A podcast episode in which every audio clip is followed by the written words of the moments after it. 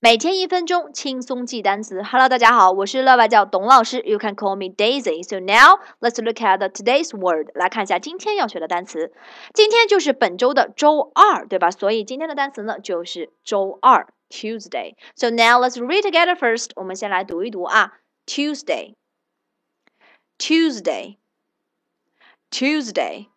OK，昨天呢，邓老师说到啊，我们的周一到周日最后的一个部分一定是 day，d a y，对吧？那我们的周二也不例外，只要记前面第一个部分就可以了。第一个部分 Tuesday 非常的好记，怎么拼的怎么写，对吧？t t t 发 t 这个音的是字母 t，对吧？那中间呢就是一个元音 u，它发的也是它的本音 u。最后呢是一个字母组合是 e s 啊，e s 这个字母组合发 z。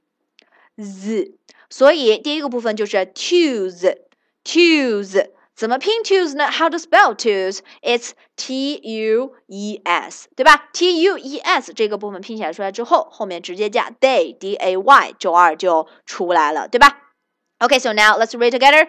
Tuesday, Tuesday, Tuesday, T U E S D A Y. OK，非常简单，对吧？To use day Tuesday. Okay, let's make a sentence about Tuesday. 来用 Tuesday 造个句子啊。